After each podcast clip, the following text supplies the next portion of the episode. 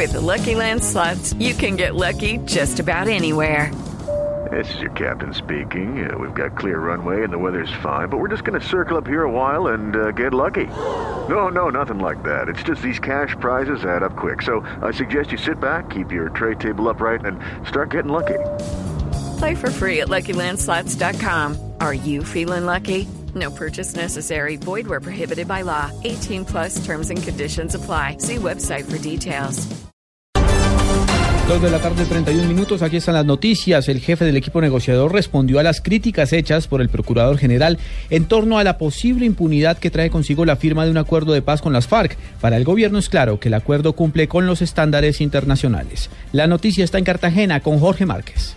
Según el jefe negociador del gobierno de La Habana, Humberto de la Calle, no es cierto lo que dice el procurador general, que los miembros de la FARC cumplirán penas simbólicas y que no irían a la cárcel. Pues no, todo lo contrario. El, el acuerdo ha sido universalmente reconocido ya que el acuerdo cumple con los estándares internacionales. No hay amnistía general como lo prometimos. Los autores de los crímenes internacionales tienen que responder por ellos. Hay todo un proceso judicial que implica penas hasta de 20 años privativas de la libertad para quien sea remiso a los mecanismos judiciales judiciales del nuevo sistema y sanciones restrictivas de la libertad de carácter reparador para los responsables de esos crímenes más graves. De la calle reconoció que aún no se ha definido las zonas de concentración y que aún se mantiene la fecha del mes de marzo para la firma del acuerdo. En Cartagena, Jorge Márquez Barbosa, Blue Radio. Las autoridades del norte de Santander confirmaron la desaparición de un líder social en la zona del Catatumbo. El hombre fue visto la última vez en el corregimiento de la Gabarra en Tibú. Juliet Cano. Yebra Haddad, secretario de Gobierno de Norte de Santander, ha dicho que la policía ya inició la búsqueda del líder comunitario Henry Pérez, quien desapareció en el corregimiento La Gabarra, en el municipio de Tibú, en Norte de Santander. La comunidad también está tras la búsqueda del líder social por veredas y corregimientos de la zona del Catatumbo. Un activista social que ha sido y es muy apreciado por su comunidad, que ha liderado unos procesos muy importantes de desarrollo comunal y en ese sentido pues hay unas versiones que indican que lleva tres días en las que no ha llegado a su casa y no ha sido visto. El hombre desaparecido es apreciado por la comunidad por los procesos que ha llevado a cabo en la zona del Catatumbo, en norte de Santander. Informó desde Cúcuta Juliet Cano, Blue Radio. Luego que el presidente Santos mandara un mensaje con el gobernador de Casanare para que el expresidente Álvaro Uribe asista a la reunión de la próxima semana en Washington para conmemorar el plan Colombia, el Centro Democrático le pide al jefe de Estado que desescale su lenguaje. Diego Monroy.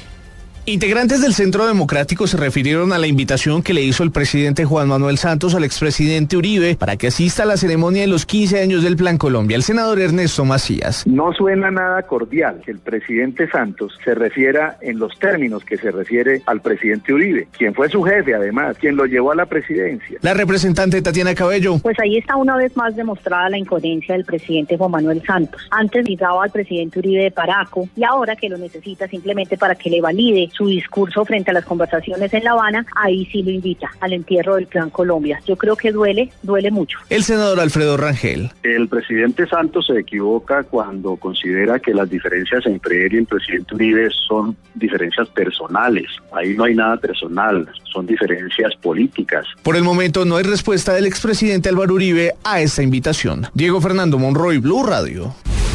La Corte Constitucional frenó provisionalmente el desalojo de 50 familias en Barranquilla. Los detalles de la decisión con María Camila Orozco.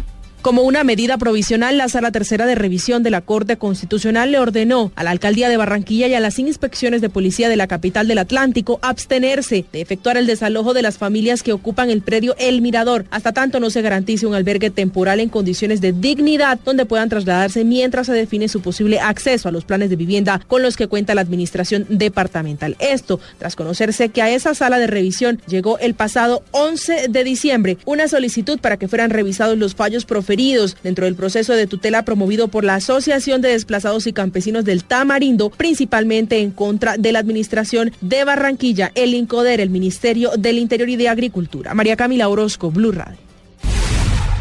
Hay información de último momento. Servidores del CTI seccional Medellín acaban de capturar en la capital de Antioquia a Libardo Duarte, alias Bam Bam o Mono Michael, desmovilizado de las autodefensas por orden del juzgado cuarto de ejecución de penas y medidas de seguridad de Medellín por el delito de homicidio y condenado a 18 años de prisión. Esta persona era testigo clave en el proceso de la parapolítica. Dos de la tarde, 35 minutos, momento de la información internacional. Venezuela pidió ayuda al gobierno de Brasil para superar la crisis económica por la que atraviesa. Miguel Garzón.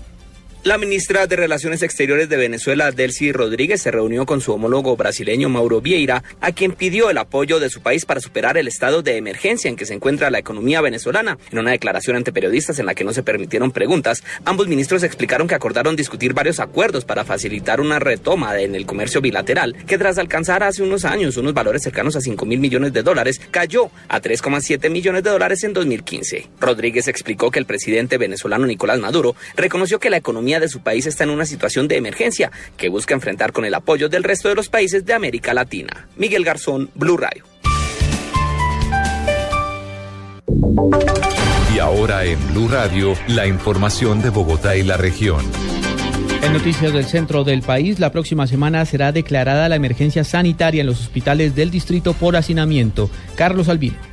Hola, buenas tardes. En los próximos días se declarará la emergencia sanitaria en Bogotá debido al hacinamiento en los hospitales. Según el distrito, la infraestructura hospitalaria lleva un retraso de 10 años. Así lo confirmó Luis Gonzalo Morales, secretario de Salud de Bogotá. Vamos a declarar la emergencia y el alcalde ya dará los detalles. Un año yendo ese problema, pero no, no se hace nada. Es una circunstancia muy complicada. La gente se va masivamente para los hospitales. Pues el hacinamiento eh, oscila, dependiendo de las instituciones, entre el 50 y el y en algunos casos hasta del 350%. Y en el distrito, en el distrito el problema es que la infraestructura lleva 10 años de atraso. Esa es la primera, un hacinamiento terrible en los servicios de urgencias, como para mencionarles los hechos más relevantes. Y dos, una EPS Capital Salud con un déficit de 330 mil millones de pesos.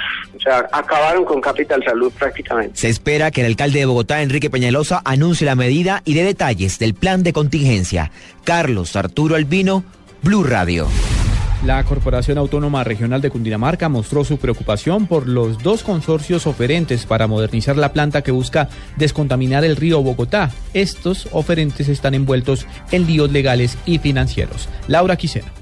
El director de la Corporación Autónoma Regional de Cundinamarca, Néstor Franco, reveló que espera la decisión del Banco Mundial frente al proceso de licitación pública por la planta de tratamiento de aguas residuales Salitre en Bogotá, con dos empresas cuestionadas a nivel internacional y que gestiona una reunión con el ministro de Hacienda, Mauricio Cárdenas, por las implicaciones que tendría la cancelación del crédito. El debate que se ha planteado, nosotros consideramos que, digamos, hace parte de esos escenarios, pues estamos ya en la línea final de un proceso de tres años y medio, donde la corporación ha adelantado una licitación pública internacional acompañado siempre del Banco Mundial. También he pedido eh, a través del señor ministro de, Ambiente, eh, he pedido por que me ayude para una reunión con el Ministerio de Hacienda, con el doctor Mauricio Cárdenas, para evaluar las implicaciones de renunciar al crédito o de perder el crédito. El contrato a adjudicar para la planta de tratamiento de aguas residuales es de 480 millones de dólares. Laura Quiseno, Blue Radio.